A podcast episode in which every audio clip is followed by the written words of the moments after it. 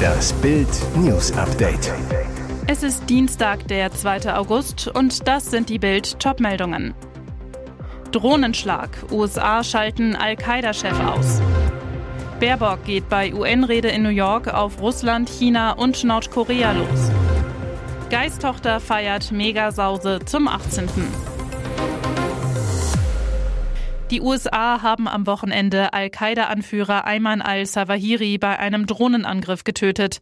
Das bestätigte US-Präsident Joe Biden in der Nacht zu Dienstag in einer Fernsehansprache. Dieser Terroristenführer ist nicht mehr da, sagte Biden. Der erfolgreiche Einsatz sei ein klares Signal an alle Feinde der USA.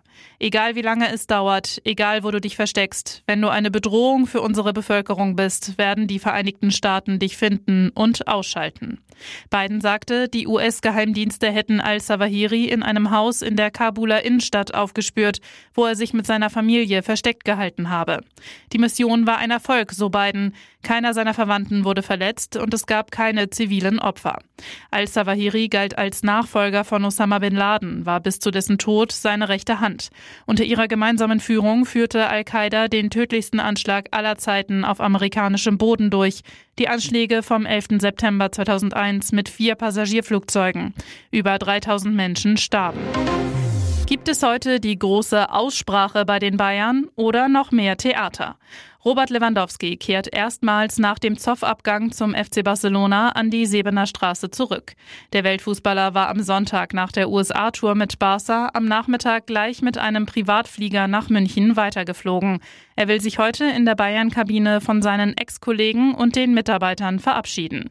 Nach Bildinformationen will Lewandowski auch die Clubbosse treffen und nochmal das Gespräch suchen. Wie frostig wird die Lewandowski-Rückkehr? Sportvorstand Hassan Salihamidzic. Mal sehen. Ich bin emotionslos. Ich bin in München. Er wird sicherlich kommen. Ich kann nicht nachvollziehen, was er in den letzten Tagen von sich gegeben hat. Mein Papa hat mir beigebracht, dass ich nicht die Tür mit dem Hintern zumachen soll, wenn ich irgendwo weggehe. Er ist gerade auf dem besten Weg dahin. Deswegen glaube ich, dass man sich ein wenig unterhalten sollte. Lewandowski hatte den Bossen bei ESPN Lügen vorgeworfen.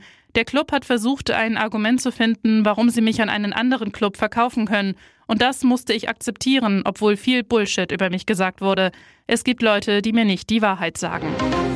Angriff auf offener Bühne und mit deutlichen Worten. Außenministerin Annalena Baerbock hat bei der Atomwaffenkonferenz der UN Russland, China und Nordkorea attackiert. Zum Auftakt der fast vierwöchigen Konferenz zur Überprüfung des Atomwaffensperrvertrags war Baerbock am Montag nach New York gereist. Obwohl sich Baerbock auch für konkrete Abrüstungsschritte stark machte, sagte sie auch klar, der brutale Angriffskrieg Russlands macht deutlich, dass Nuklearwaffen leider eine bittere Realität sind.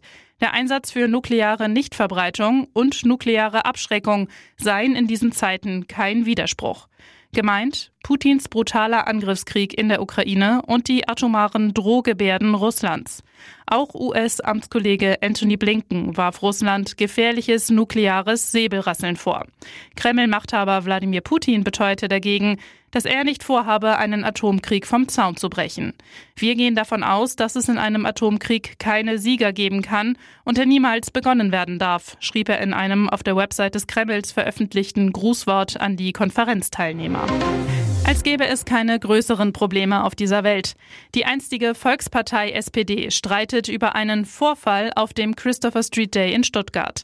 Dort hatte der DJ der schwul-lesbischen SPD-Queer-Gruppe im Überschwang der Sommerstimmung den als sexistisch kritisierten Puffmama-Hit Laila angespielt immerhin auf Platz 1 der deutschen Charts. Das genügte, den heiligen Zorn von Juso-Aktivisten der SPD zu entflammen.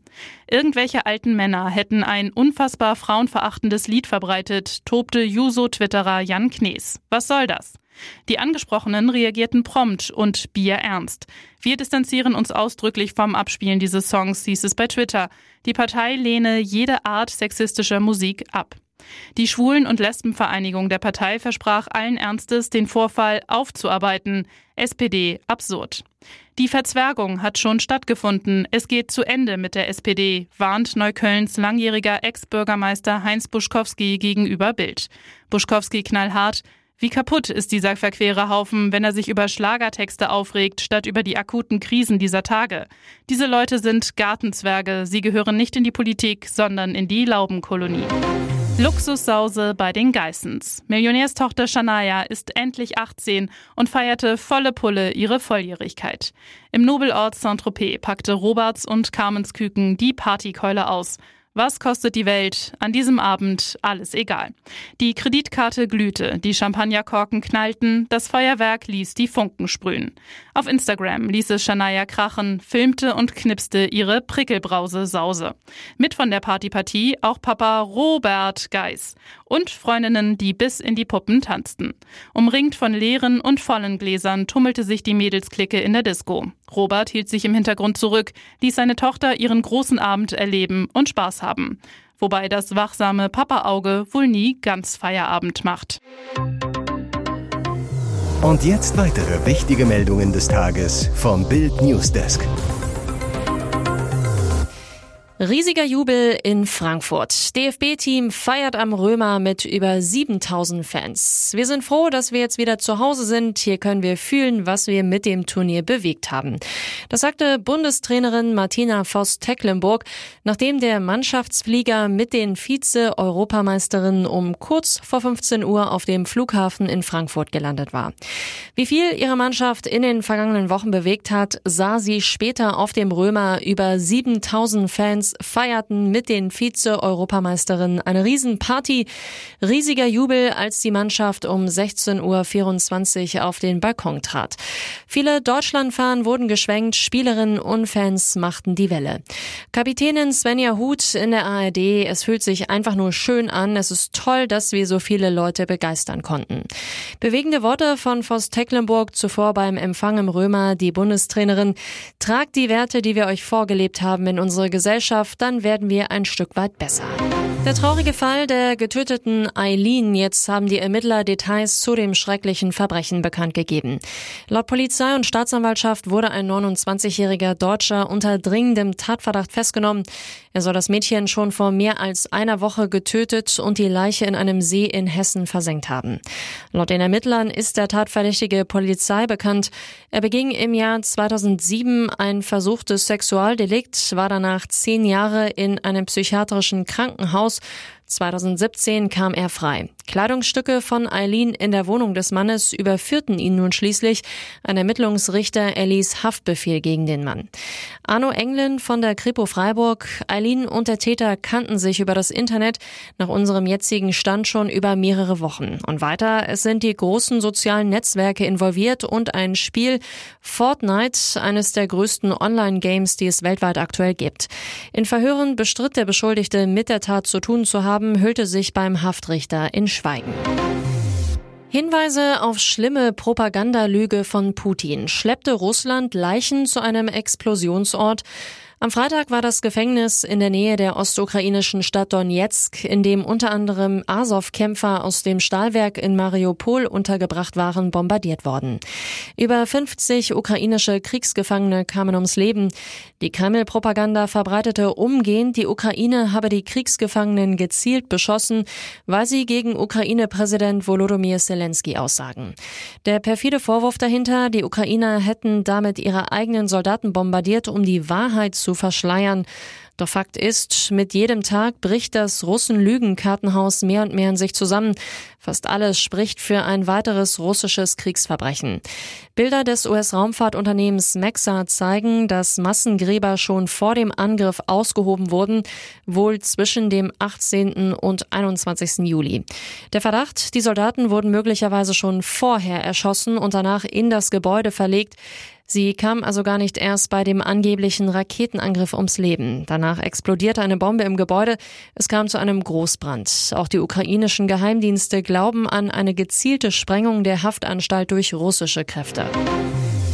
Ranking der beliebtesten Politiker, wer Habeck und Baerbock dicht auf den Fersen ist.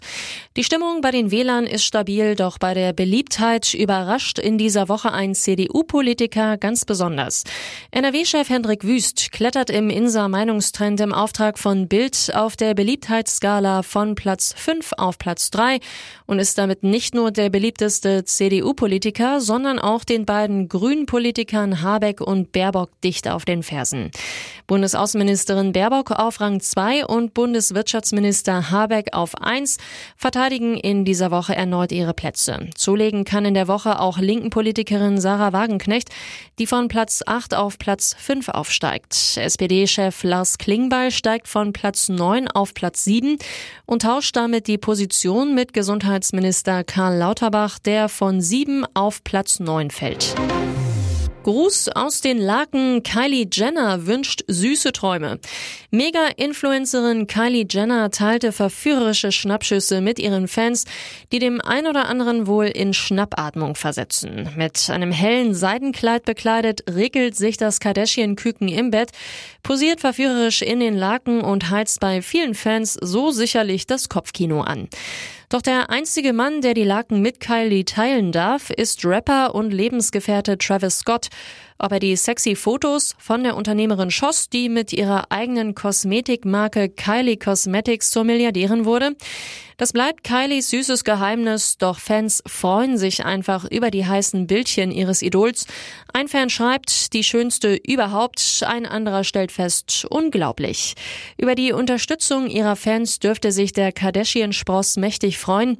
Schließlich erfuhr sie in den letzten Wochen eine Menge Gegenwind. Der Grund, es wurde öffentlich, dass Miss Jenner nicht nur mit ihrem Privatjet protzt, sondern auch kürzeste Strecken damit zurücklegt. Weitere spannende Nachrichten, Interviews, Live-Schalten und Hintergründe hört ihr mit Bild TV Audio. Unser Fernsehsignal gibt es als Stream zum Hören über TuneIn und die TuneIn-App auf mehr als 200 Plattformen, Smart Speakern und vernetzten Geräten.